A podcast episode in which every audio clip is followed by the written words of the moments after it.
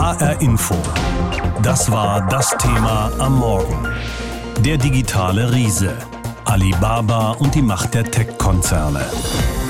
Was für uns Amazon ist, das ist für Chinesen Alibaba, der größte und wichtigste Online-Händler, bei dem man alles bekommt. Alibaba ist schon längst ein Aktienkonzern, in New York an der Börse notiert, seit fünf Jahren schon. Und heute geht Alibaba auch an die Börse in Hongkong, um nochmal rund 10 Milliarden Dollar einzusammeln. Das ist der Plan mit den Aktien, die der Konzern jetzt neu ausgibt. Das Ziel ist, noch mehr Märkte erschließen, noch mehr Macht und Einfluss sichern. Denn Alibaba ist nicht nur ein Online-Händler, sondern schon längst viel mehr und für seinen Gründer vor allem ein Glücksbringer. 9988. Doppelt langes Leben und doppelter Reichtum. Die Glückszahl hatte sich der Alibaba-Konzern als Code für seine Aktien ausgesucht. Der Kauf soll den Aktionären und dem Konzern langes Leben und Reichtum bescheren. Und das ist aus der aktuellen Perspektive gar nicht so unwahrscheinlich. Denn die Wirtschaftsdaten sind gut und die Aussichten noch besser. Die Alibaba Group gilt als der größte Internetkonzern der Welt. Sein Wert wird auf 460 Milliarden US-Dollar geschätzt. Mehr als 100.000 Menschen arbeiten weltweit für das Unternehmen. Die meisten in China, in Hangzhou, dem Firmensitz. Angefangen hat alles 1999 mit der Idee des Englischlehrers Jack Ma, der auf einer USA-Reise das Internet entdeckte. Ma erkannte schnell das Potenzial für China, wie er vergangenes Jahr in Davos erzählte. Vor vielen Jahren, als ich mit der Geschäftsidee angefangen habe, sagten die Leute zu mir, in China gibt es doch nicht mal Computer, was willst du denn mit dem Internethandel? Und jetzt? Niemand hätte erwartet, dass China ein Land mit so vielen Handys wird. Was ist leichter, Straßen bauen oder ein Mobilfunksystem? Ein Mobilfunknetz ist viel leichter aufzubauen als Straßen und Infrastruktur. Also ich glaube, Internethandel ist die Zukunft und der Internethandel wird in vielen Bereichen den traditionellen Handel ersetzen. In China läuft inzwischen etwa 60 Prozent des Internethandels über Alibaba-Plattformen, zum Beispiel über Taobao oder Tmall. Das entspricht etwa eBay und Amazon. Alibaba hält auch Anteile an dem Fintech-Unternehmen AntPay, das Online-Bezahldienste anbietet. Außerdem investiert der Konzern in Cloud Computing und künstliche Intelligenz. Das neueste Projekt, ein Hotel, in dem alles vom Einchecken bis zum Drink bestellen per Gesichtserkennung funktioniert.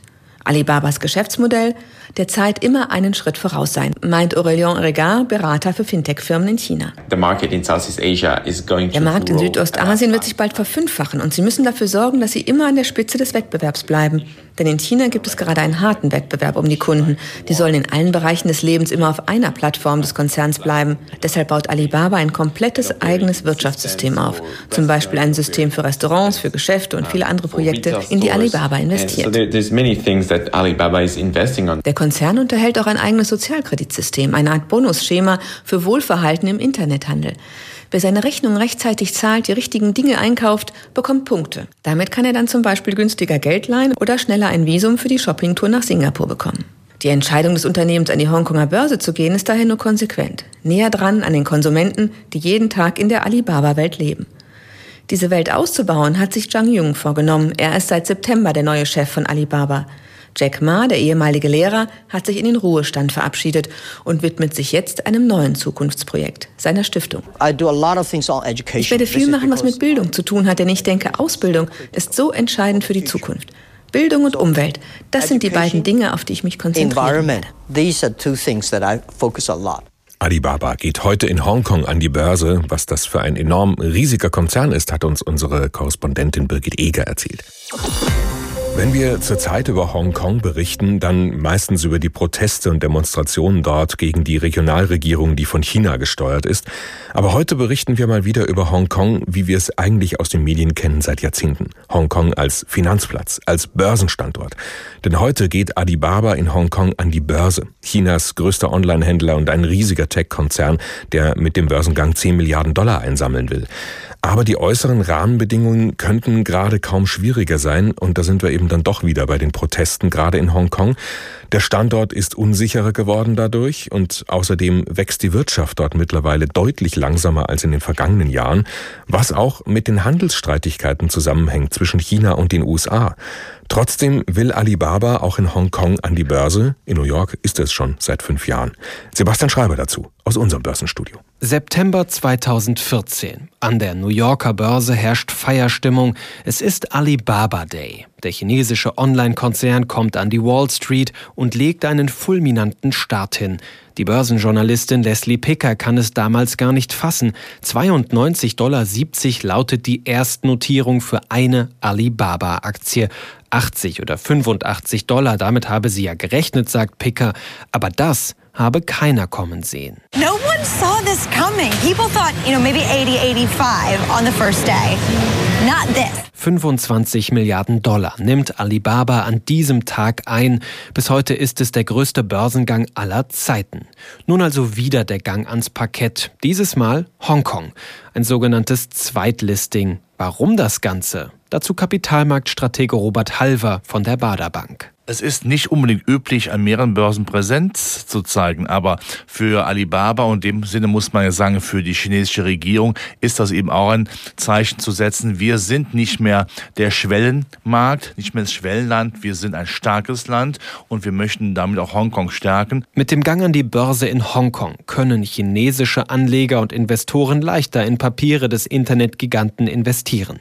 Die Sonderverwaltungszone gilt als wichtiger Finanzplatz, ein Tor für China in den Westen und umgekehrt. Der Börsengang sei daher auch eine Vorsichtsmaßnahme für den Fall, dass US-Präsident Trump im andauernden Handelsstreit mit China zu drastischen Mitteln greift, sagt Henrik Muhle von der Investmentgesellschaft Garnet. Es gab ja die Drohung des amerikanischen Präsidenten, den amerikanischen oder in Amerika gelisteten chinesischen Unternehmen das Listing zu entziehen, das heißt sie nicht mehr investierbar zu machen, dem vorzubauen und generell den Börsenplatz Hongkong zu stärken, vielleicht auch in der aktuellen Phase gar keine schlechte Idee. Das ist sicherlich etwas, was auch Teil der Motivation ist, gerade jetzt an die Börse in Hongkong zu gehen. Eigentlich wollte Alibaba das schon im Sommer machen, verschob den Plan aber angesichts der Proteste in Hongkong. Doch die dauern an und auch der Handelsstreit mit den USA schwelt weiter. Das Umfeld ist also alles andere als optimal. Trotzdem zieht die Online-Handelsplattform Alibaba den Börsengang in Hongkong nun durch, auch wenn der bei weitem nicht so viel Geld bringt wie die Erstnotierung in New York vor fünf Jahren. Dazu Robert Halver von der Baderbank. Vielleicht hätte man in Europa und Amerika diesen Börsengang dann abgesagt, um dann später höhere Erlöse zu erzielen, aber China ist da recht stur. Der zweite Börsengang zeigt, Alibaba will international noch sichtbarer werden und weiter wachsen. Henrik Muhle von der Investmentgesellschaft Garnet sieht dazu großes Potenzial. In China, aber vor allem im Ausland. Man darf nicht vergessen, es gibt 200 Millionen Nigerianer, es gibt 250 äh, Millionen Indonesier. Das heißt, es sind noch in Südostasien, in Afrika, in Südamerika unglaublich viele Märkte, in denen bis jetzt keiner der großen westlichen Spieler stark vertreten ist. Es sind Märkte, für die Alibaba schon in naher Zukunft weit mehr sein kann als einfach nur die chinesische Version des US-Online-Riesen Amazon. Alibaba ist eine Art chinesisches Amazon, ein Technologiekonzern, der allerdings weit mehr ist als nur ein Online-Händler. Denn zu Alibaba gehören unter anderem ein eigener Cloud-Dienst, ein Auktionshaus im Internet, ein Bezahldienst und noch viel mehr. Und heute geht Alibaba in Hongkong an die Börse, um seine Position am Markt auf der ganzen Welt nochmal zu verbessern. Dahinter steckt eine eigene chinesische Strategie, denn das Regime in Peking ermutigt seine Unternehmen geradezu an die Börse zu gehen, vor allem die Unternehmen Unternehmen im IT-Bereich, um sich dort Kapital und eben Einfluss zu sichern. Alibaba ist deshalb auch schon länger an der Börse in New York, seit fünf Jahren schon. Und die Vorbilder sind auch klar und finden wir eben auch gerade dort in den USA, Amazon, Google, Facebook und so weiter. Diese Unternehmen haben längst eine Vormachtstellung am Markt und Einfluss bis hin zu politischen Entscheidungen. Wozu das führt, beobachtet unser Korrespondent im Silicon Valley, Markus Schuler, und mit ihm habe ich vor der Sendung genau darüber gesprochen. Markus, wie schaut man denn im Silicon Valley auf Alibaba, auf diese Konkurrenz aus China? Na, ich würde sagen, ganz generell schaut man nach China mit großer Besorgnis. Die Bay Area des Silicon Valley, das ist ja seit mehr als 100 Jahren für viele chinesische Auswanderer eine super beliebte Region. Chinesische Firmen, die investieren hier massiv in ihre US-Standorte. Nicht nur Alibaba, sondern auch Tencent oder Baidu haben hier eigene Forschungslabore. Baidu, der chinesische Internetanbieter, hat zum Beispiel seinen Sitz direkt neben Google in Mountain View und die Chinesen beteiligen sich nicht nur an Startups, sondern sie gründen hier auch eigene Firmen und sie werben US-Fachkräfte ab. Das sehen viele US-Firmen, aber auch die Sicherheitsdienste wie CIA und NSA, aber auch das US-Verteidigungsministerium mittlerweile sehr, sehr kritisch. Sie befürchten nämlich, dass chinesische Firmen Technologie nach China abziehen. In den USA selbst hat die Politik ja die großen Technologiekonzerne lange Zeit einfach so vor sich hinwerkeln lassen, ohne sie jetzt groß zu beschränken. Die amerikanischen Regierungen haben die Entwicklung neuer Technologien ja ganz bewusst auch fördern wollen. Haben denn diese Unternehmen, wie jetzt eben Google oder Amazon, damit auch längst mehr Macht bekommen, als man anfangs vielleicht gedacht hat? Also das haben sie mit Sicherheit. Gerade beim Thema Daten und Verbraucherschutz haben diese Unternehmen in den vergangenen 20 Jahren ja quasi alleine entscheiden können, weil es hier einfach keine Gesetze gab, die die einzelnen Nutzer schützt. Heißt, die Tech-Unternehmen konnten sich quasi selbst ein Regelwerk bauen und wenn man sich nicht daran gehalten hat, dann hat das meist kaum Konsequenzen gehabt. Das beste Beispiel ist hier sicherlich Facebook. Mittlerweile gibt es aber erste Gesetze. Kalifornien zum Beispiel will im nächsten Jahr den Datenschutz verbessern und ein entsprechendes Gesetz erlassen. Das hat für Google, Facebook und viele andere Unternehmen dann auch härtere Konsequenzen. Sie müssen zum Beispiel mit hohen Geldstrafen rechnen. Vorbild ist hier übrigens häufig die EU, die Europäische Union. Deren Datenschutzgrundverordnung hat den großen Konzernen, auch hier im Silicon Valley, nämlich Grenzen aufgezeigt. Ja, du sagst es schon. Also die Politik in den USA verändert da so ein paar Sachen. Das Justizministerium lässt seit kurzem untersuchen, ob Google gegen das Kartellrecht verstoßen hat. Worum geht's in diesem Fall? Ja, seit September ermitteln die Generalstaatsanwaltschaften von 50 US-Bundesstaaten gegen Google im Fokus. Da steht die Marktmacht des Unternehmens. Google wird bis zum Jahresende um die 45 Milliarden Euro an Werbeeinnahmen alleine in den USA erzielen. Gut 75 Prozent aller Suchanzeigen im Web, die laufen über Google. Und die Staatsanwälte wollen aber auch dem Vorwurf nachgehen, dass Google das Netz quasi ja dominiert mit seiner Suche, mit YouTube und dass es die Rechte der Verbraucher zu wenig respektiert. Bislang sind die US-Behörden sehr liebevoll in Anführungszeichen mit Google umgegangen. Zum Vergleich, die EU in Brüssel hat in den vergangenen drei Jahren alleine fast neun Milliarden Euro an Bußgeldern gegen Google verhängt. Und was meinst du, kann man sagen, dass die amerikanische Regierung insgesamt langsam erkennt, dass diese Unternehmen zu viel Macht und zu viel Einfluss haben und man das jetzt irgendwie wieder einfangen will? Ja, mittlerweile merken auch die US-Politiker, dass man äh, Unternehmen wie Facebook oder Google äh, zu lange hat äh, gewähren lassen und ihnen erlaubt hat, kontinuierlich eben unsere Nutzerdaten einzusammeln. Und äh, so sitzen sie jetzt nach dieser langen Zeit auf einem riesigen Goldschatz an Daten. Jede Suche bei Google, die kann ausgewertet werden. So entstehen Profile. Jede Datenangabe zu Alter, Geschlecht oder Wohnort, die man bei Facebook macht, die wertet Facebook natürlich für sein Anzeigengeschäft aus. So abgedroschen es sich anhört, aber Wissen über den einzelnen Nutzer bedeutet auch automatisch Macht für diese Tech-Konzerne, Macht über uns nämlich als Nutzer, über unsere Gesellschaft im Gesamten. Und um auf die Ausgangsfrage zurückzukommen, China ist eine Diktatur, ein Regime, das abweichende Meinungen brutal unterdrückt, siehe Hongkong. Klar hat solch eine Diktatur ein besonderes Interesse an Technologie, wie es besser seine Menschen ausspionieren kann. Suchen, ausprobieren, einkaufen und zwar buchstäblich alles bezahlen, eigene Daten in der Cloud speichern, alles unter einem Dach. Das bietet Alibaba, ein riesiger Tech-Konzern aus China, aufgebaut ganz nach dem Muster von Google, Amazon und ähnlichen, die wir ja alle kennen. Und heute geht Alibaba in Hongkong an die Börse, um seine Marktmacht noch weiter auszubauen.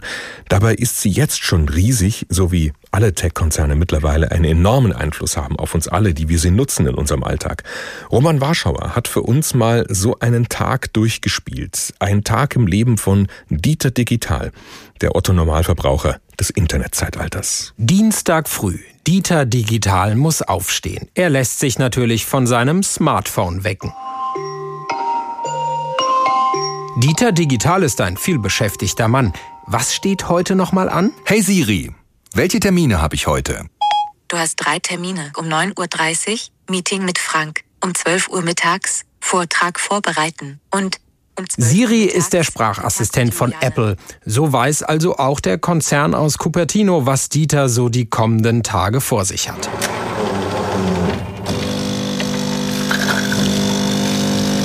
In der Küche lässt die mit dem Internet verbundene und per App gesteuerte Kaffeemaschine bereits den morgendlichen Cappuccino in die Tasse laufen. Da checkt Dieter erstmal seine E-Mails unter anderem sind seine Reiseunterlagen eingetroffen. Er hat einen Flug nach Südafrika gebucht. Privat setzt Dieter auf Gmail, den kostenlosen E-Mail-Dienst vom Internetriesen Google. Kostenlos, aber natürlich nicht umsonst. Google nutzt Daten aus dem E-Mail-Verkehr, um etwa personalisierte Werbung zu schalten. Das merkt Dieter digital etwas später, als er in der Bahn sitzt, um ins Büro zu fahren. Er schaut sich auf seinem Handy YouTube-Filme an. YouTube gehört ebenfalls zu Google und vor seinem Video läuft Werbung für Reiseimpfung. Planst du deinen Urlaub in Südafrika? Bist du fit for travel? Das solltest du wissen. Über engen Körper. Im Büro angekommen nutzt Dieter digital ein paar ruhige Minuten, um elektronische Bauteile im Internet zu bestellen. Er bastelt gerne an Kleinstcomputern herum. Im Internet gibt es Zubehör für ganz kleines Geld. Anbieter ist in diesem Fall AliExpress, gehört zu Alibaba, quasi dem chinesischen Amazon. Am späten Nachmittag ist Feierabend. Dieter geht noch kurz beim nächsten Sushi-Laden vorbei, kauft sich dort sein Abendessen. Er bezahlt mit dem Smartphone. Wieder fließen Daten nach Kalifornien. Zu Hause setzt sich Dieter digital entspannt auf sein Sofa. Er schaltet den Fernseher ein, natürlich ein Smart TV, das in diesem Fall erst einmal ein paar Daten zum Nutzerverhalten an Microsoft schickt. Seine neue Lieblingsserie, die schaut er sich aber über seinen Fire TV Stick an, also Amazon. Und das digitale Kaufhaus kann wieder das Nutzerprofil von Dieter Digital erweitern. Wenig später erinnert ihn sein Smartphone aber daran, dass jetzt doch mal Zeit ist, schlafen zu gehen.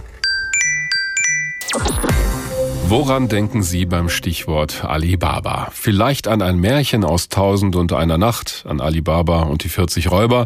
Wenn Sie allerdings hin und wieder im Internet unterwegs sind, dann haben Sie bestimmt eine andere Assoziation.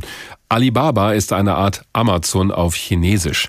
Ein großer Technologiekonzern, der alles Mögliche anbietet, vom Internetkaufhaus über ein Bezahlsystem bis hin zu einem virtuellen Auktionshaus.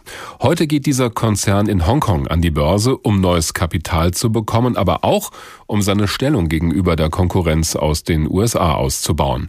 Die Macht dieser Konzerne macht der Menschenrechtsorganisation Amnesty International allerdings Sorge, weil sie so viele Daten über uns sammeln. Amnesty fordert diese Konzerne deswegen auf, ihre Geschäftsmodelle zu ändern. Der Staat müsse dafür sorgen, dass Menschenrechte auch in der digitalen Welt durchgesetzt werden. Markus N. Beko ist Generalsekretär von Amnesty International Deutschland. Mit ihm habe ich vor der Sendung gesprochen. Herr Beko, auch Sie von Amnesty nutzen Twitter oder Facebook, um für die Einhaltung der Menschenrechte zu werben. Gleichzeitig werfen Sie diesen Firmen vor, die Menschenrechte zu bedrohen. Wie passt denn das zusammen? Ja, also auch Amnesty, wie die meisten von uns nutzen die digitalen Plattformen heute und in den meisten Ländern werden die dominiert von großen technologischen Konzernen. Und hier gibt es ein Problem. Denn das sind Bereiche, die eigentlich mittlerweile für uns öffentlicher Raum sind und wie wir sie nutzen, aber sie entziehen sich weitgehend der öffentlichen Kontrolle. Und sie basieren nicht auf den Prinzipien, die wir in Demokratien rund um Meinungsfreiheit, Informationsfreiheit kennen, sondern ihnen liegt ein Geschäftsmodell zugrunde, was ganz eigene Algorithmen verwendet und dabei hochproblematisch für die Menschenrechte ist. Aber selbst Sie als Menschenrechtsorganisation kommen an diesen Unternehmen nicht vorbei, oder? Nein, wir alle kommen nicht daran vorbei und deshalb ist es ja so wichtig, dass wir alle auch als Bürgerinnen und Bürger darauf dringen, dass die Regierungen hier einen rechtlichen Rahmen schaffen, der uns erlaubt, die ganzen Vorteile der digitalen Moderne wahrzunehmen, ohne gleichzeitig Privatsphäre, das Recht auf Meinungsfreiheit, auch der faire Zugang zu Informationen, die wir selber auswählen, zu gewährleisten. Jetzt sammeln diese Unternehmen ja zwangsläufig Daten, sobald wir ihre Dienste nutzen. Sie gehen allerdings ziemlich weit in ihrer Kritik und sagen, am Ende werden dadurch auch die Menschenrechte bedroht. Wo ist das denn Ihrer Meinung nach der Fall? Nun, das passiert auf vielfältige Weise. Das betrifft zum einen das Recht auf Informationsfreiheit. Wir sehen zunehmend, dass zum einen in gewissen Teilen der Welt Menschen nur Zugang zum Internet haben über Dienste wie beispielsweise Facebook. Also wenn sie in China sind und chinesische Zensur haben, bekommen sie auch nur das, was ihnen Facebook bereitstellt und auch individuell ihnen, was dann anders sein kann, als es anderen ist. Damit ist ihr Recht auf Informationsfreiheit eingeschränkt. Also ist der Vorwurf der Manipulation ein Stück weit. Es geht hier ja vor allen Dingen darum, haben Sie die informationale Selbstbestimmung, dass Sie selber Zugang zu verfügbaren Informationen haben, dass Sie selber entscheiden, welche Sie suchen und auch welche Sie finden. Mhm. Und äh, nicht, dass das durch andere bestimmt wird oder durch Algorithmen und ihnen deshalb gar nicht mehr die Möglichkeit gibt. Das ist natürlich auch wichtig für die politische Willensbildung, für Demokratie und für freie Wahlen. Und einer der Extremfälle ist ja in Großbritannien vor dem Brexit gewesen, dass hier der sogenannte Cambridge Analytica-Skandal, wo hier ganz bewusst politische Manipulation über Facebook erfolgte und damit dann auch Wähler ganz gezielt mit Falschinformationen manipuliert wurden. Und das ist natürlich eine Gefahr auch für die Demokratie und den Rechtsstaat. Sie appellieren auch an die Unternehmen selbst, damit die ihre Geschäftsmodelle entsprechend ändern. Warum sollten die das denn tun? Die sind damit doch extrem erfolgreich. Ich glaube, es ist wichtig, dass wir alle darauf hinwirken, dass Unternehmen erkennen, wo die Probleme für die Gesellschaft, für die Menschenrechte, für Rechtsstaatlichkeit und freie Demokratien liegen. Weil wir gehen ja davon aus, dass auch diese Unternehmen das bewusst nicht angreifen wollen. Und es ist auch wichtig für alle anderen Unternehmen. Sehen Sie beispielsweise die deutsche Automobilindustrie und andere schauen zunehmend darauf. Und es gibt auch viele neue Unternehmen, die auf diesem Geschäftsmodell operieren, die also weniger darüber nachdenken, eine Dienstleistung anzubieten, sondern denen es vor allen Dingen um die umfassende Erfassung von Daten geht und die Erfassung von Profilen, die dann wiederum in künstliche Intelligenz genutzt werden. Und hier müssen wir eine Alternative finden, dass wir eine digitale Moderne haben, in der Grund- und Menschenrechte trotzdem gewährleistet bleiben. Und es geht darum, neue Modelle zu finden, die ökonomischen Gewinn versprechen, aber trotzdem auch Grund- und Menschenrechte wahren. Jetzt nutzen viele von uns diese Dienste aber schon von diesen Unternehmen. Selbst Regierungen und Behörden machen das zum Teil. Sind wir nicht längst abhängig geworden von diesen Anbietern und ist es für ein massives Eingreifen, wie Sie es fordern, nicht schon längst zu spät? Also zum einen zeigt die Europäische Datenschutzgrundverordnung ja, dass wir Recht und auch Verfassung nutzen können und auch unser Mandat als Bürger. Und wir sehen auch, dass es Modell auch für andere Regionen der Welt ist, wo man sich zunehmend Gedanken darüber macht, mhm. wie man Grund- und Menschenrechte sichert, auch in der digitalen. Dreimal pro Stunde ein Thema. Das Thema in HR Info. Am Morgen und am Nachmittag.